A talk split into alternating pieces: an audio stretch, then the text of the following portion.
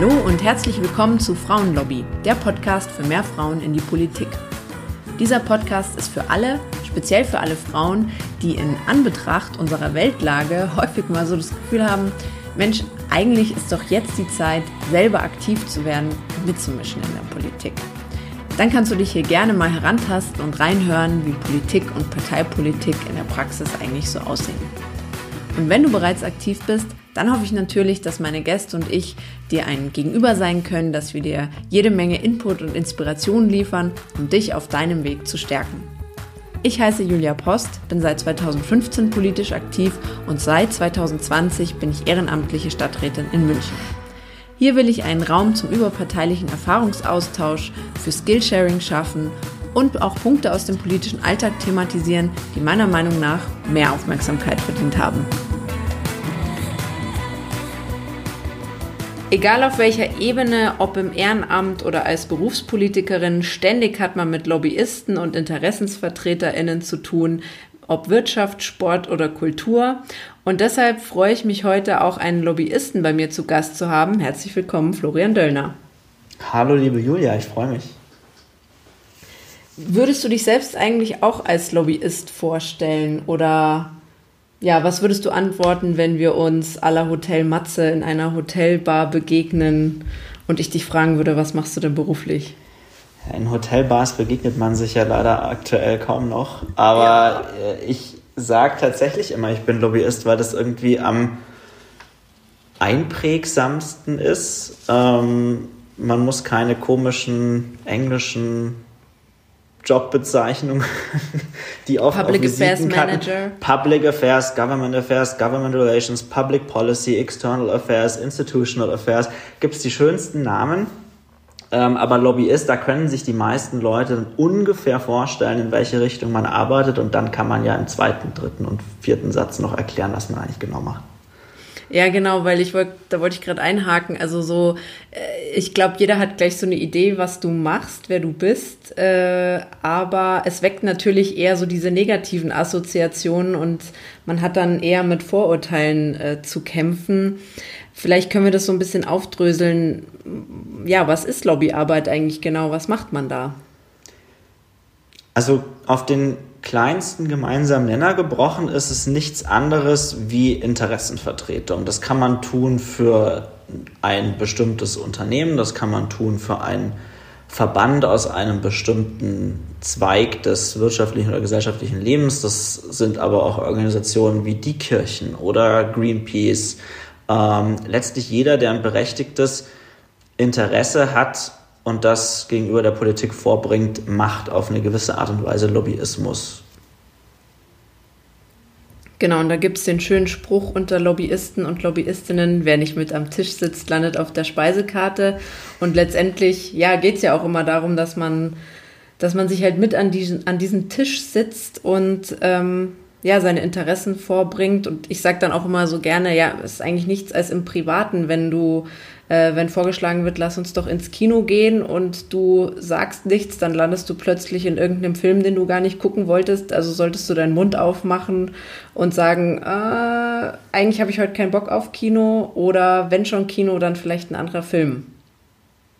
Ja, absolut richtig. So habe ich da auch noch nie drüber nachgedacht, aber eigentlich äh, geht es ja darum, bestimmte Ergebnisse zu verhandeln mit Dritten. Und das hat man wahrscheinlich schon als Kind irgendwie gelernt, mit den Eltern die Schlafenszeit auszubaldowern ja. und vielleicht Kompromiss. Kompromisse zu finden, indem man anbietet, man mäht dafür am Wochenende den Rasen oder sonstige Geschichten. Also das ist natürlich jetzt so ein bisschen verniedlicht ausgedrückt, aber letztlich ist das Prinzip ziemlich ähnlich. Ähm, und würdest du sagen, ähm, oder meine Beobachtung ist, vielleicht äh, teilst du die auch, dass man eben schon unterschiedlich wahrgenommen wird, ob du jetzt Lobbyist für ein Unternehmen oder für einen Verband oder eben sozusagen in Anführungszeichen eher für die gute Seite von eben Greenpeace oder ähm, anderen NGOs bist. Ich glaube, das ist grundsätzlich richtig. Ich glaube, dass in der breiten Gesellschaft dass der Begriff Lobbyismus ähm, schon auch eher mit negativen Dingen ähm, verbunden wird. wir hatten jetzt in, in, der Politik groß ähm, publiziert den, den Fall Amtor ja vor einiger Zeit. Das ist im Endeffekt eigentlich überhaupt nicht wirklich Lobbyismus gewesen, so wie ich das verstehe. Also da gibt es mhm. auch so bestimmte begriffliche Unschärfen, sage ich mal. Es wird ähm, alles in einen Topf geworfen, ja. Es wird, da wird viel unter einen Topf geworfen. Ich glaube, dass, dass, dass sehr oft die Vorstellung herrscht, dass Lobbyismus Bestechung und Bestechlichkeit ist. Ja. Das ist natürlich absolut falsch, weil das ist nichts anderes wie Illegalität. ähm, und äh, da äh, sind wir ganz, ganz weit davon entfernt. Ähm, und dann kommt es natürlich noch darauf an, ähm, für wen oder was arbeitest du, für welche Sache vertrittst du, welche, welche Themen arbeitest du für einen Waffenhersteller oder arbeitest du für ich weiß gar nicht, äh, wahrscheinlich gibt es auch sowas wie den, den, den Verband der, der Tierheimbetreiber oder so. Ja? Ähm, da, das ist jetzt nur mal plakativ die, ähm, die, die große Spannbreite rausgestellt, die es da gibt. Und äh, dann äh, unterscheiden sich entsprechend auch die Vorstellungen dann davon. Ja, und letztendlich geht es darum, dass man auch allen sozusagen diesen Platz am Tisch zugesteht ähm, aber, und diese Diskussion, die führe ich dann auch oft, ist natürlich, und, und das ist auch nicht von der Hand zu weisen, es gibt natürlich, um jetzt bei deinem Beispiel zu bleiben, schon enorme Unterschiede, was die Ressourcen betrifft, zwischen den Lobbyisten für die Rüstungsindustrie und für den, für die TierheimbetreiberInnen. Absolut, absolut. Allerdings gibt es Branchen und einzelne Unternehmen, in, in Deutschland, weltweit, in, in, wo auch immer, in jedem Land vermutlich, die jetzt nicht unbedingt sich eine Lobbyabteilung halten müssten per se, sage ich mal, weil da die, die Vorstandsebene schon so einen direkten Zugang zu politischen Entscheidungsträgern äh, wahrscheinlich hat, ähm, dass es das gar nicht unbedingt bräuchte. Wer, wer, wer das nicht in dem Maße historisch gewachsen auch in der Wirtschaftsgeschichte eines bestimmten Landes hat, äh, muss sich äh, entsprechend professionalisieren, dass er sich entweder ähm, das Wissen, wie gehe ich mit Politik um, wie erreiche ich politische Ziele, ähm, ins Haus holt oder sich eben über Verbände organisiert oder auch extern über ähm, bestimmte ähm, Agenturen, die solche Dienstleistungen anbieten. Da gibt es ja auch sehr, sehr viele inzwischen. Genau, und da ist ja auch ähm, nicht nur so dieser Zugang, sondern letztendlich ja auch viel Rechercheaufwand. Ne? Also ähm, wann finden überhaupt Abstimmungen statt? Was ist in der Pipeline? Ähm, was sind Vorschläge, die wir einbringen wollen? Umfragen unter den eigenen Mitgliedern vielleicht und auch ja immer auch zu wissen, was, was kann ich eigentlich auf der entsprechenden Ebene auch ähm, überhaupt machen. Also da muss man ja auch oft juristisch äh, sehr viel wissen. Da geht es ja dann auch oft um richtige Verwaltungstexte und Pipapo. Also ähm, ja, es ist, ist viel Recherche und viel Wissen. Also es ist ja nicht nur allein der Zugang zu, zur Politik direkt. Nee, überhaupt nicht. Ich glaube, ich glaube der, der, der größte äh, Verband oder das wichtigste, in Anführungsstrichen, Unternehmen ähm, könnte rein über das Senden von Interessen nicht Vollzeit auch nur einen einzigen Lobbyisten beschäftigen, weil du triffst dich ja nicht jeden Tag mit Leuten den ganzen Tag und erzählst ihnen, was du willst, sondern du musst ja tatsächlich, wie du schon gesagt hast, erstmal verstehen, ähm, wie sind die Abläufe, wie sind die, wie sind die Prozesse, wann im Gesetzgebungsprozess beispielsweise macht es Sinn, dass du dich ähm, bemerkbar machst. Ähm, wann, wann sind so die, die High Noons auch ähm, in, in einer Legislaturperiode. Ähm, und da gibt es wahnsinnig viel zu recherchieren, da gibt es wahnsinnig viele Textentwürfe zu lesen, zu verstehen. Du musst auch ganz viel ins, ins, in, in den eigenen Arbeitgeber hinein. Also ich spreche jetzt immer als jemand, der bei einem Unternehmen in-house angestellt ist. Ähm, da sehr viel reinsenden, viel informieren, dich abstimmen mit der Rechtsabteilung, mit äh, Leuten, die mit der Unternehmensstrategie beschäftigt sind, ähm, mit Kommunikatoren innerhalb, innerhalb des Unternehmens und, und, und so entsteht dann letztlich eine Strategie, ähm, die du dann versuchst umzusetzen und dann kommst du eigentlich erst irgendwann an den Punkt, ähm, wo du die auch extern kommunizierst. Was, was sind eigentlich so Tools und Instrumente? Also wie, wie gehst du als Lobbyist sozusagen konkret vor? Ja, das, also das ist so pauschal, glaube ich, gar nicht zu beantworten. Das ist stark themenabhängig, das ist stark ähm, davon abhängig, wie, wie dringend was gerade auf der Tagesordnung auch steht. Ähm, es gibt klassische Tools, gab es früher so den, den Politikbrief und solche Geschichten. Das ist, ist so alte DAX-Schiene, äh, äh, glaube ich, viel Bonner Republik auch noch. Ähm, ich ich glaube, das wird immer weniger. Ähm, interessanterweise ändern sich jetzt auch gerade in der Corona-Zeit diese Tools, ich weiß gar nicht, ob man es Tools nennen kann, aber diese Möglichkeiten, die man hat, Veranstaltungen zu besuchen, mhm. beispielsweise da ins Gespräch zu kommen. Das gibt es jetzt aktuell alles nicht mehr.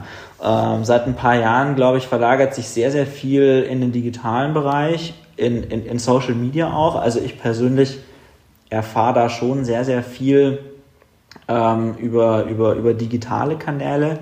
Letztlich äh, interessante Dinge oder auch Meinungen. Es gibt ja durchaus sehr viel sendungsbewusste Leute in, in, in unserem Bereich auf, auf allen Seiten ähm, des Gesprächs, ähm, aus, dem du, aus dem du viel ziehen kannst.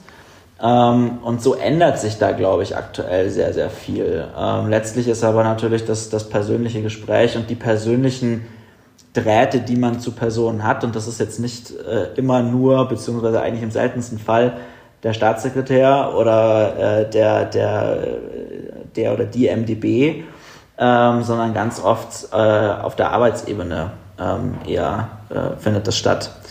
Und, und da ist sicherlich die, die, die persönliche Beziehungspflege schon das wichtigste Tool.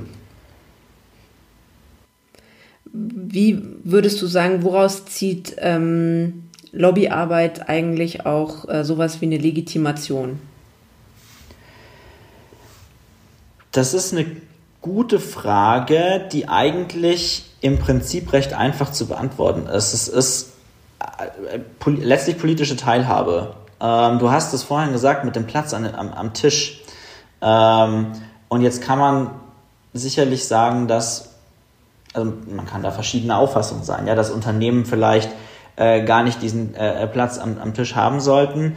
Ähm, der, Auf, der Auffassung bin ich nicht, aber es geht ja um viel mehr als dieser Wirtschaftslobbyismus, von dem man ja in der Regel spricht oder an den man denkt, wenn man Lobbyismus hört, sondern da geht es, da geht es um, um wirklich alle Bereiche äh, gesellschaftlichen Lebens. Da sind wir wieder bei dem, was ich am Anfang unseres Gesprächs gesagt habe, wer eigentlich alles Lobbyismus macht, wenn man genauer drüber nachdenkt. Und ich finde, das ist ein Grundbaustein unserer äh, Demokratie, weil politische Entscheidungen können nur getroffen werden, sinnvolle politische Entscheidungen können nur getroffen werden, wenn du als politischer Entscheidungsträger im Austausch bist mit denjenigen, die diese Entscheidung, äh, die du zu treffen hast, betrifft.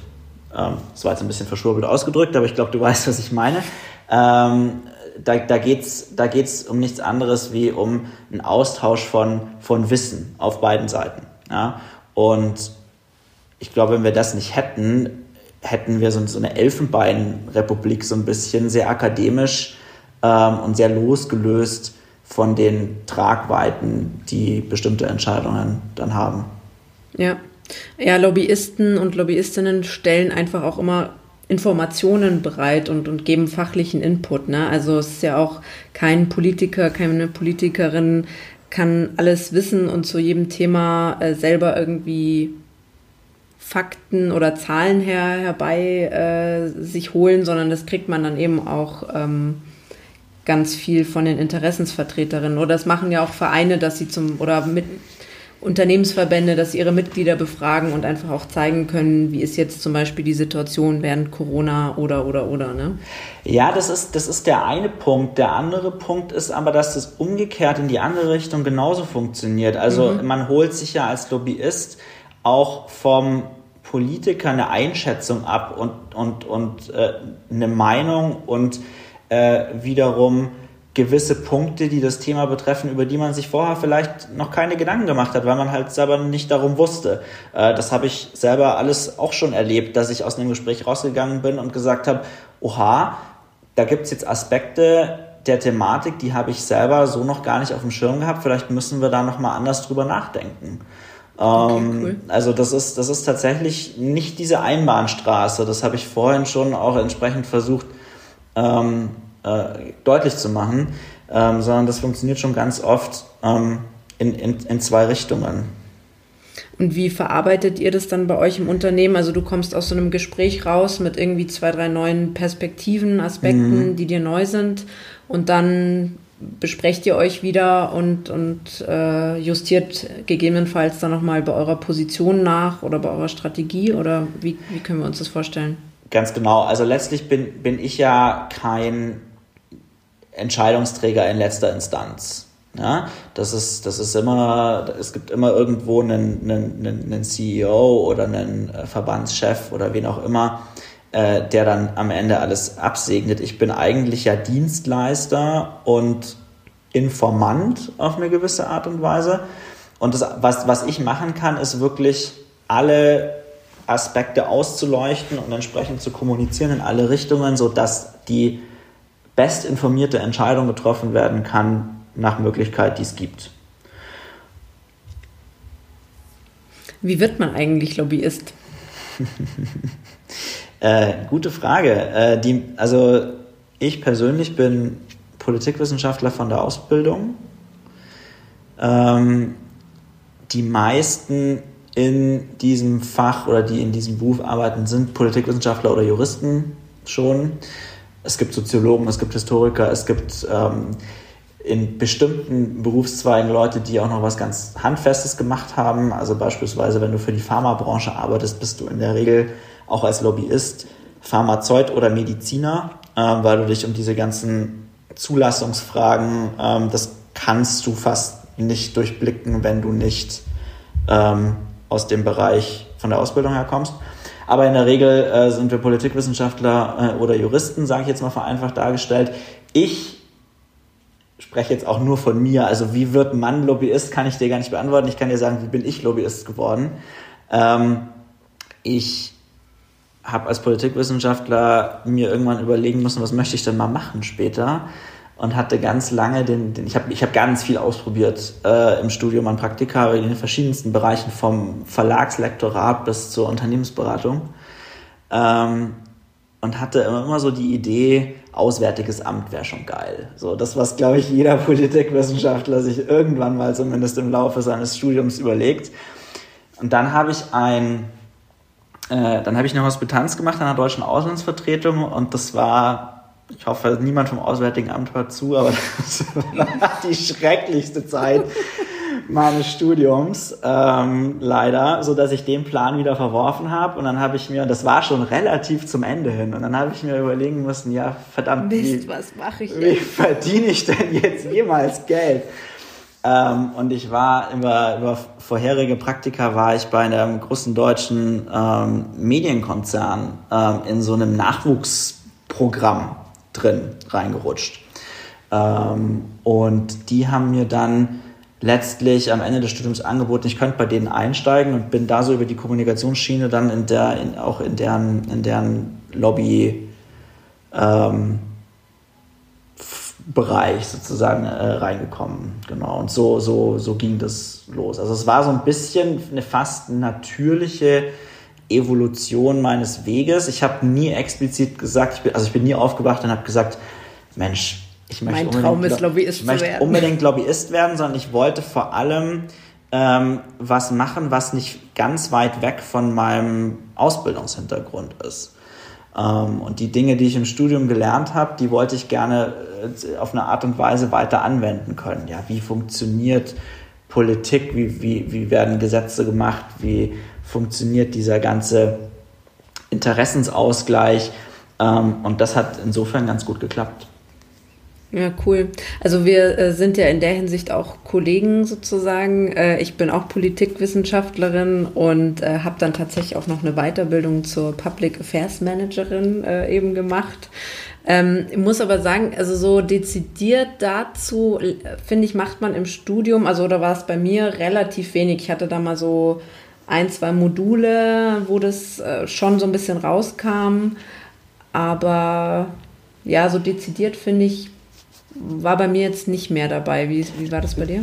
Nee, also überhaupt nicht. Ähm, ich habe ja noch den altehrwürdigen Magister äh, machen dürfen. Ich weiß nicht, ob du da auch noch äh, äh das, das entsprechend gemacht hast nee. oder ob du schon Bachelor, Master. Ja, siehst du, dann da war es wahrscheinlich nochmal anders. Ähm, ich habe in München studiert an der LMU. Das war noch ganz viel politische Theorie, mhm. Platon, Aristoteles, Rawls, Hobbes und solche Geschichten, ähm, die man sich da semesterlang angehört hat, was super ist für eine ähm, akademische Karriere, aber jetzt nicht anwendbar ist auf das, was ich heute mache.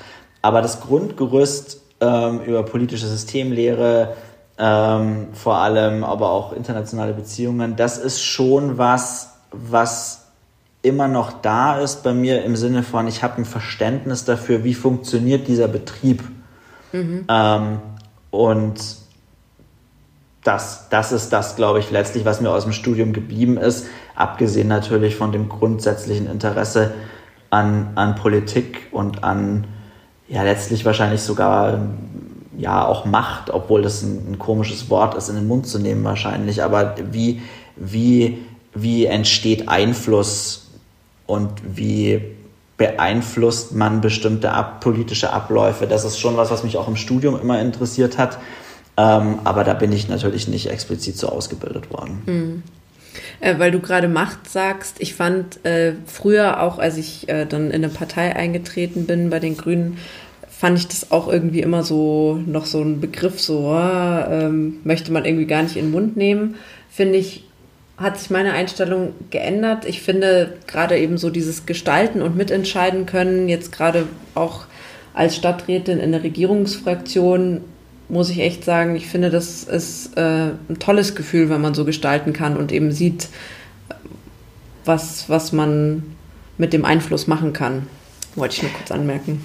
Ja, aber es ist doch erstaunlich eigentlich, dass sowohl Lobbyismus als auch Macht eigentlich eher negativ behaftete Begriffe sind, oder? Ja, total.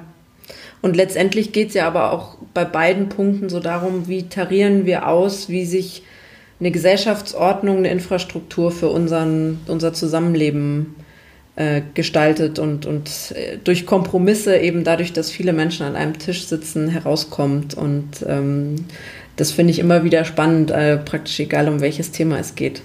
Ja, absolut. Weil du gerade gesagt hast, äh, du warst da auch bei einem Medienkonzern im Bereich Kommunikation. Wo liegt eigentlich so der Unterschied zwischen Public Affairs, Lobbyismus und Public Relations, Öffentlichkeitsarbeit? Da gibt es ja auch ganz viele Überschneidungen letztendlich, weil was du gesagt hast, ob es jetzt das persönliche Gespräch mit äh, einem MDB, einer MDL ist, ähm, also Mitglied des Bundestags, Mitglied des Landtags, äh, zu den Abkürzungen ähm, oder eben jetzt viel über Social Media auch läuft. Ähm, es geht ja auch, also auch immer um Öffentlichkeitsarbeit. Stimmt, ich glaube, Öffentlichkeitsarbeit ist auch der passende Oberbegriff für beides. Ähm, das ist artverwandt. Also ich werde auch ganz oft ähm, damit konfrontiert, dass ich ja beruflich PR mache, wo ich dann immer ein bisschen korrigieren muss und sage, das ist nicht ganz richtig die, das Handwerkszeug ist ähnlich, aber die, mhm. ähm, die Zielgruppen sind natürlich völlig andere. Ja? Also Public Relations, da sprichst du mit eher mit Journalisten, mit den Medien ähm, und versuchst deine eigene Botschaft weiter versenden zu lassen. Ähm, und im Bereich Public Affairs oder Government Relations oder wie wir es nennen möchten als Lobbyist, ähm, sprichst du glaube ich, auch öfter mit deiner, mit deiner Endzielgruppe ähm, und unterscheidest dich auch in der Ansprache wahrscheinlich ein bisschen. Mhm. Ähm, aber letztlich, letztlich äh, ist es eben genauso, dass, dass du andere Zielgruppen hast, die du ansprichst. Aber ja, es ist sehr, sehr oft so, dass, dass, die, dass die Lobbyisten ähm, und die Public Relations Leute auch in einer Abteilung zusammengefasst sind. Das ist ja. Nicht unüblich. Was, was ich noch so als Unterscheidungsmerkmal äh, gelernt habe, ist, dass PR eigentlich immer laut sein will und Aufmerksamkeit erzielen will und dass Lobbyismus auch oft der eher leise sein will und vielleicht Debatten auch abflachen will.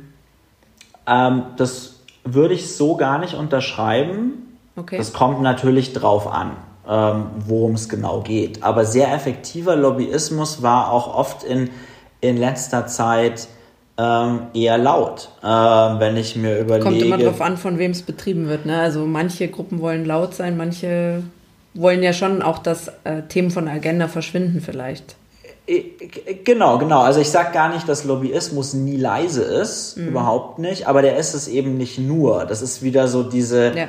diese, diese Hinterzimmervorstellung, ja, ja. Die, die, ich, die, ich, die, ich, die ich gern vermeiden möchte. Aber wenn ich mir zum Beispiel angucke, ähm, was im digitalpolitischen Bereich beispielsweise in, in, in Brüssel in den letzten Jahren so passiert ist. Das waren, das waren sehr, sehr laute ähm, Diskussionen. Ja, diese ganze, das ganze Thema Upload-Filter beispielsweise, das ist sehr energisch, sehr heftig, sehr öffentlich geführt worden. Auf eine gewisse Art und Weise könnte man auch sagen, Fridays for Future ist ein sehr lauter Lobbyismus. Ähm, also da gibt es zig Beispiele, die äh, überhaupt nicht in diese Hinterzimmer oder in diese leise oder wir, wir bügeln was ab Kerbe mhm. schlagen, sondern äh, das gibt's auch, klar. Ähm, aber genauso oft äh, gibt's wahrscheinlich ähm, das Agenda-Setting und das muss, das muss immer lauter sein, als wenn du was klammheimlich hinten runterfallen lassen möchtest. Ähm, weil du es jetzt auch so mit dem Hinterzimmer angesprochen hast, was muss eigentlich geleistet werden oder wie erkenne ich eigentlich, dass äh, Lobbyarbeit sauber abläuft, also transparent und, und äh, korrekt sozusagen. Äh, du hast vorhin auch den Fall Amtor mit Korruption und Illegalität angesprochen. Ähm, wo ist da die Grenze? Wie, wie kann ich das sozusagen auch äh, erkennen?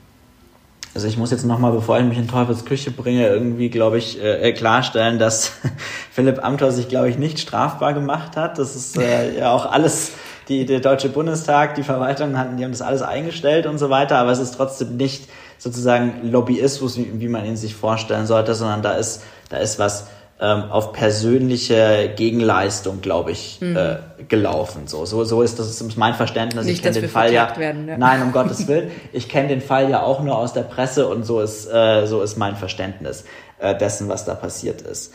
Ähm, es gibt unterschiedliche Formen, wie du die Transparenz sicherstellen kannst. Deutschland hängt da so ein bisschen hinterher. Wir haben ja immer wieder mal so diese Debatten, jetzt ähm, aktuell ja äh, auch äh, ziemlich äh, in der Diskussion, ähm, dass wir ein, ein, Lobbyregister kriegen sollen für den Deutschen Bundestag.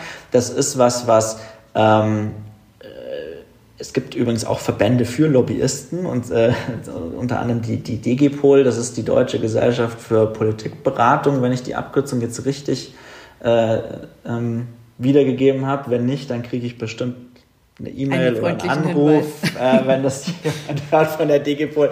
Ähm, also da gibt es Verhaltens, ähm, äh, Verhaltenskodexe, Kodizes, wie sagt man das auf ja, Deutsch? Ich glaube, es war richtig, ja. Ähm, äh, für, für Interessenvertretung, aber es gibt nichts so richtig festgeschriebenes, wie es das zum Beispiel in Brüssel gibt, wo sich jeder Interessenvertreter und jedes Unternehmen, das Interessen vertritt gegenüber ähm, den europäischen Institutionen, da in das Transparenzregister eintragen muss, da genau eintragen muss, äh, wer mit Namen, also welche Personen ähm, sind für uns tätig, ähm, haben die Zugang zum Europäischen Parlament, haben die einen Hausausweis, ähm, wie viel Geld geben wir jedes Jahr für Lobbyaktivitäten aus, an welchen ähm, ähm, äh, Themen arbeiten wir, in welchen Verbänden, Thinktanks und so weiter sind wir organisiert. Also das ist, das geht sehr, sehr, sehr ins Detail. Sowas haben wir in äh, Deutschland bislang nicht. Wir haben das Verbänderegister, wo die Verbände registriert sind. Deutschland ist sehr interessant, finde ich, ganz stark über Verbände organisiert. Also Verbände sind diejenigen, die dann in, in Ausschusssitzungen ähm, dann die äh, Sachverständigen zum Beispiel entsenden und so weiter und so fort. Ähm, das gibt es. aber nicht auf der ähm, Ebene der Unternehmen oder der Kanzleien oder der Agenturen, die ähm, auch sehr zahlreich eben in, in Berlin ähm, und in ganz Deutschland äh, tätig sind. Das ist jetzt momentan so ein bisschen eine Diskussion. Ich glaube, äh, gerade die Opposition ist nicht so wahnsinnig zufrieden, ähm, wie das jetzt laufen äh, soll.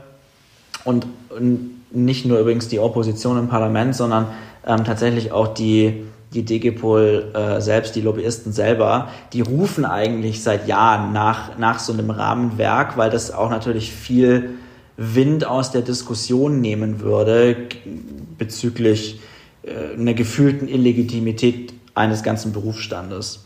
Ähm, nichtsdestotrotz, jetzt doziere ich so ein bisschen, aber das ist was, was ich habe äh, auch schon für einige US-amerikanische Unternehmen gearbeitet und, und war da auch äh, in Washington ab und zu mal dafür.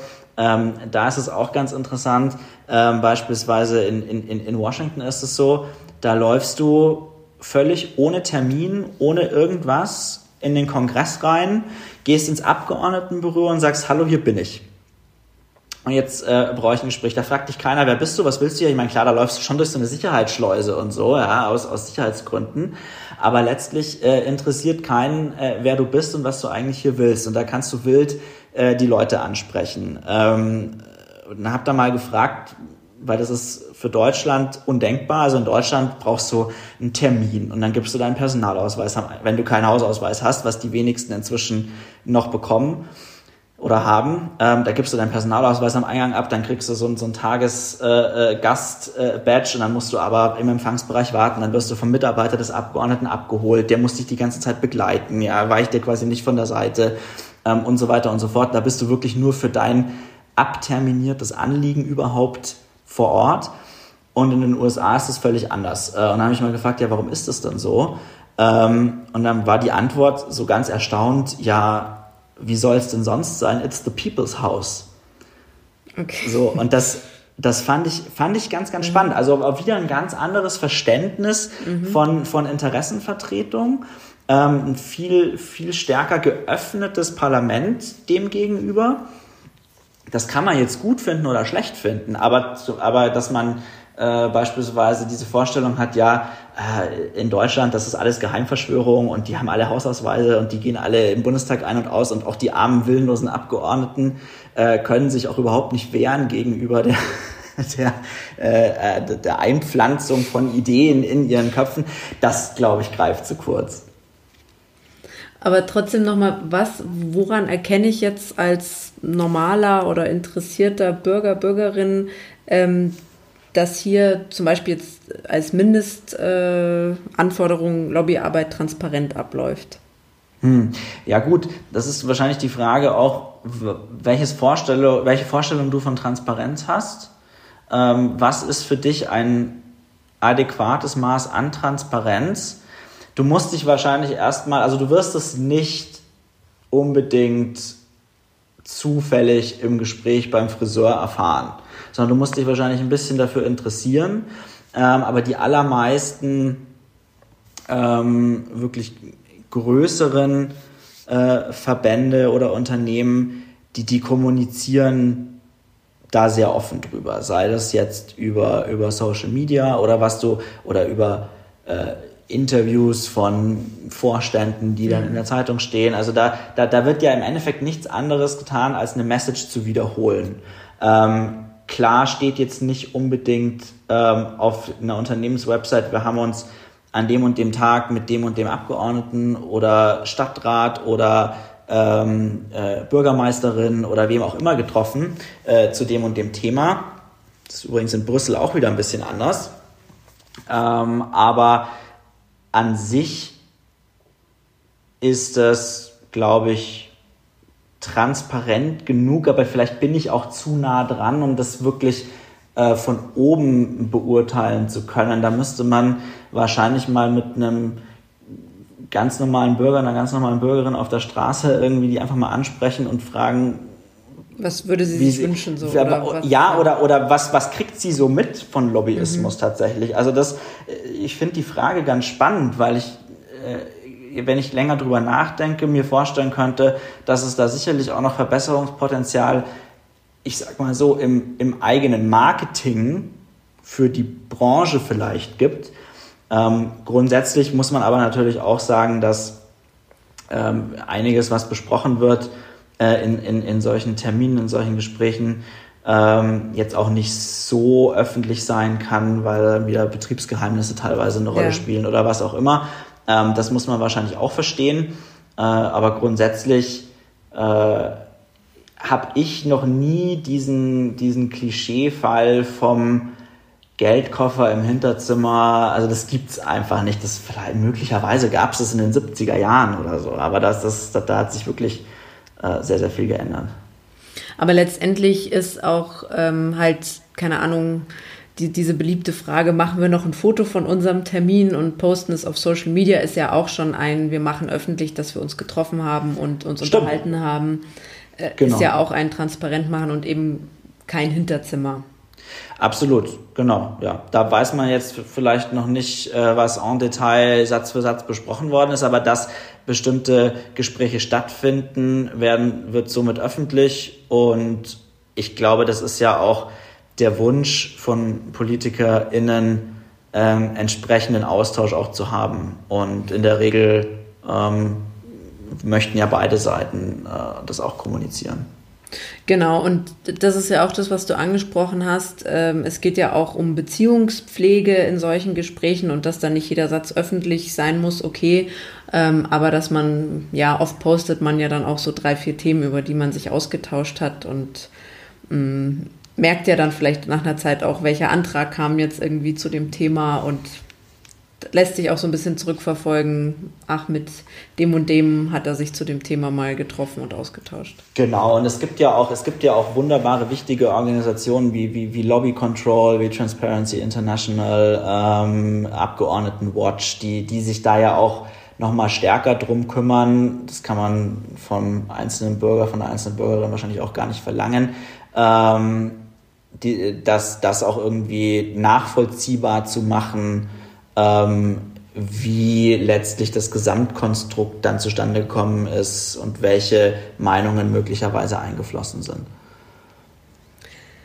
Ähm, du hast vorhin schon so ein bisschen angesprochen, dass ähm, Lobbyarbeit ja auch sehr stark so mit Wirtschaftslobbyismus oft assoziiert wird. Mir geht es auch oft so, ich habe den Eindruck, das wird auch sehr stark dann eher auf so Bundesebene oder auch mit Brüssel, europäischer Ebene assoziiert. Aber es gibt natürlich äh, Lobbyismus auch äh, in der Kommunalpolitik und äh, ich meine, dass ich mal gelesen habe in meinem Studium, ähm, ja, dass man sozusagen das ja eher so ein bisschen harmloser empfindet, Lobbyismus äh, kommunalpolitisch, dass das aber sozusagen sehr viel mehr gefährdet ist für Intransparenz. Ähm, zum Beispiel hat man oft einfach auch schon gar nicht so auf der Homepage äh, das transparenter dargestellt, wer für was zuständig ist oder auch so persönliche Verquickungen kommen da viel häufiger vor, dass vielleicht der Bürgermeister mein Nachbar ist und ich kenne ihn persönlich aus dem Verein oder irgendwie sowas. Ähm, was, was denkst du darüber? Das ist ein interessanter Punkt. Ähm, jetzt lebe ich natürlich in der größten Kommune Deutschlands mit München. In München ist ein Dorf, gell? Ja, das stimmt natürlich auch. Aber nichtsdestotrotz ähm, kennt da jetzt auch nicht jeder jeden seit, äh, seit Kindestagen. Sodass, Aber vielleicht so in kleineren Gemeinden? Also kann schon sein, ja. Ähm, da bin ich vielleicht nicht ganz der richtige Ansprechpartner, weil ich nie irgendwie, keine Ahnung, Netzausbau in Niederbayern oder so habe betreuen müssen, wo, wo, wo so persönliche, lang gewachsene Beziehungen durchaus und möglicherweise auch das eine oder andere Parteibuch immer mal hilfreich sein kann. Ähm, ich sage immer kann, nicht muss. Ähm, das gibt es sicherlich. Ähm, ich würde allerdings, so wie ich Lobbying in der Kommunalpolitik erlebt habe, und das habe ich über zwei unterschiedliche Jobs, die ich bisher hatte, ähm, relativ eng erlebt, eigentlich keinen großen Unterschied feststellen zu dem, was auf Landes- oder Bundesebene abläuft. Wie bereitest du dich auf ein Gespräch äh, mit einem Politiker oder einer Politikerin vor, auf so ein Lobbygespräch?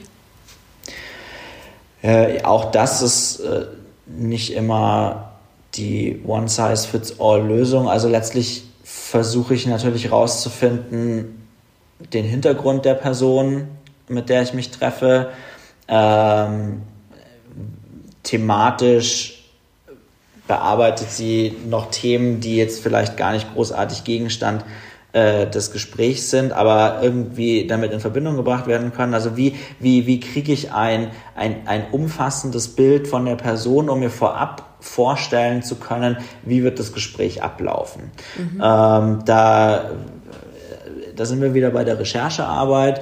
Ähm, in der Regel wird sich die Person auch schon mal geäußert haben zu, äh, zu bestimmten Dingen in der Öffentlichkeit, in den Medien. Ähm, das versucht man rauszufinden. Ähm, ab und an auch, auch den ein oder anderen ähm, persönlichen, den persönlichen Bezug, den man herstellen kann, beispielsweise. Ich finde, es hilft immer, aber das hat jetzt gar nichts viel mit, mit Lobbyismus zu tun, sondern das mache ich im, im privaten Bereich eigentlich genauso, wenn ich irgendwie feststelle, oh, wir sind zufällig, keine Ahnung, äh, auf dieselbe Schule gegangen oder so, ja, mhm. dann ähm, äh, hast du, glaube ich, eine andere, eine andere Ebene auch manchmal, auf der du miteinander umgehst. Äh, das, kann, das kann helfen. Manche sind da auch total immun dagegen, ja, das gibt's auch.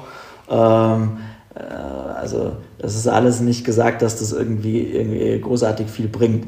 Ähm, aber letztlich muss man sich sowohl thematisch, also natürlich muss man sein Thema aus dem FF natürlich beherrschen und auch die kritischsten, die kritischsten Rückfragen, ähm, äh, dafür muss man Antworten äh, parat haben. Äh, ob jetzt die Antworten gefallen oder nicht, äh, das äh, hängt dann wieder davon ab. Aber sowohl thematisch als auch persönlich ähm, habe ich es immer für, für wichtig gehalten, sich vorzubereiten. Also die, die, die, das, das Amt und die Person würde ich äh, nicht voneinander trennen wollen in solchen Gesprächen. Mhm. Ähm, genau, jetzt ist ja vorhin schon so ein bisschen durchgeklungen, dass ich äh, selber auch, ich, ich bin ja ehrenamtliche Stadträtin und äh, als äh, Selbstständige mache ich eben auch Politikberatung, da sind wir eben Kollegen und äh, jetzt habe ich immer Vereine und Organisationen beraten, wie bereitet man sich eben auf so Lobbygespräche vor und das, was du gerade alles erzählt hast. Und jetzt hatte ich eben seit Mai öfters die äh, Situation, dass ich auf der anderen Seite sitze, mit Lobbyisten, Lobbyistinnen spreche und mir dachte, ja, was erzähle ich denen eigentlich als Politiker oder Politikerin?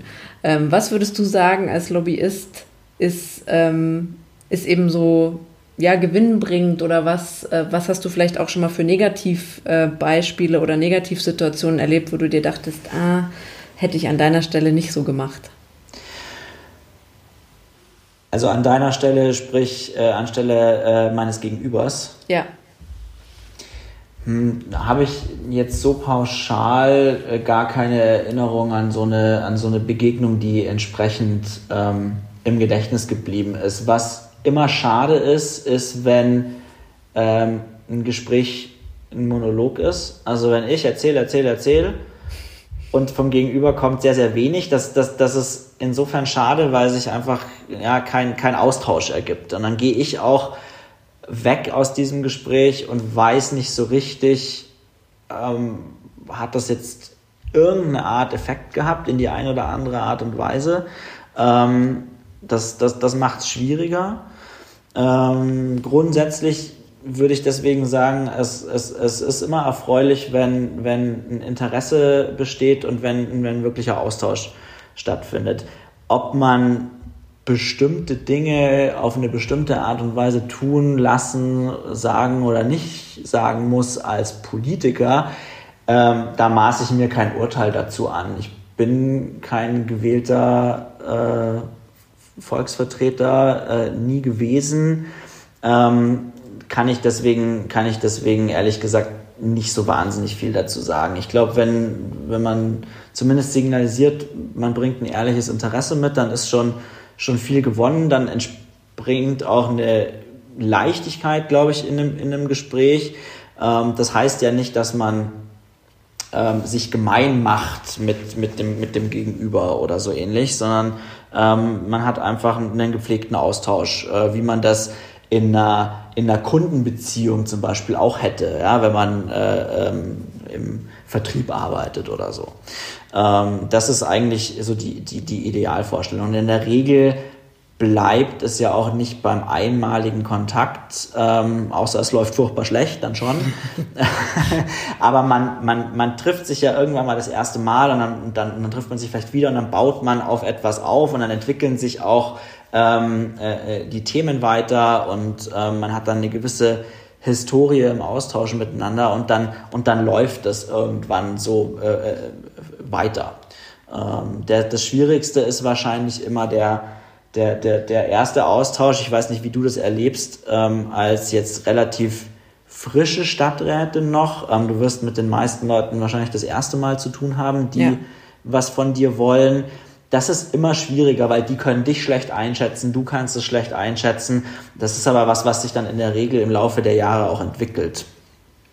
Genau, also es geht definitiv darum, dass man sich einfach kennenlernt, ähm, dass man äh, jetzt mit Corona ist es natürlich auch, ja, noch mal ein bisschen schwieriger, wenn man sich nur digital kennenlernt, aber letztendlich geht es darum, dass man wechselseitig einfach äh, mal zum Hörer greifen kann, mal eine Frage stellen kann, eben zum Beispiel, wie geht's äh, der Gastronomie während Corona?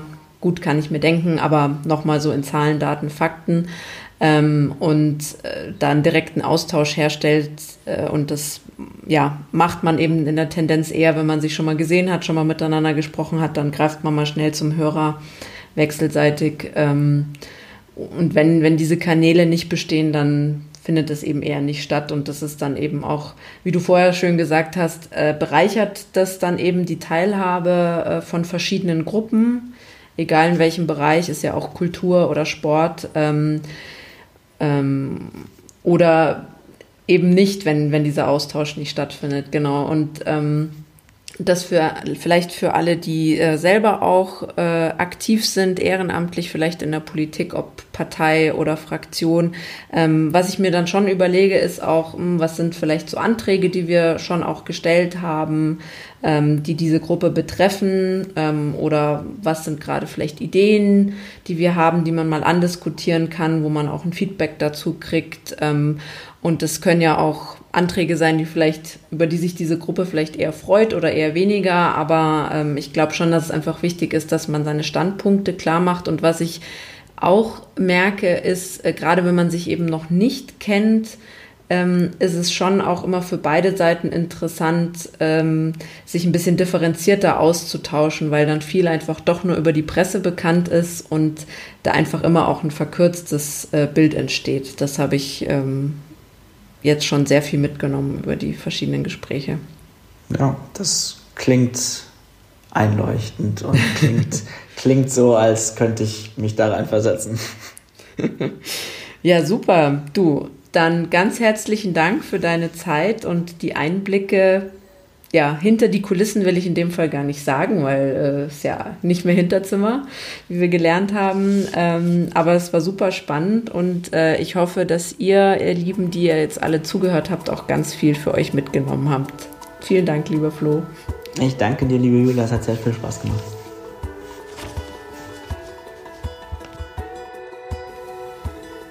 Ganz lieben Dank fürs Zuhören und dein Interesse. Ich hoffe, dass du ganz viel für dich mitnehmen konntest. Sollte das der Fall sein, ich freue mich natürlich über gute Bewertungen und Weiterempfehlungen. Wäre doch schön, wenn noch mehr Menschen Partei ergreifen. Abonnier den Podcast doch auch am besten gleich, sodass du keine Folge mehr verpasst. In der Zwischenzeit kannst du mir natürlich auch gerne auf meinen Social Media Kanälen folgen, die ich dir in die Show Notes packe. Dann bist du live dabei bei meinen ehrenamtlichen Aktivitäten und allem, was mir dort so widerfährt.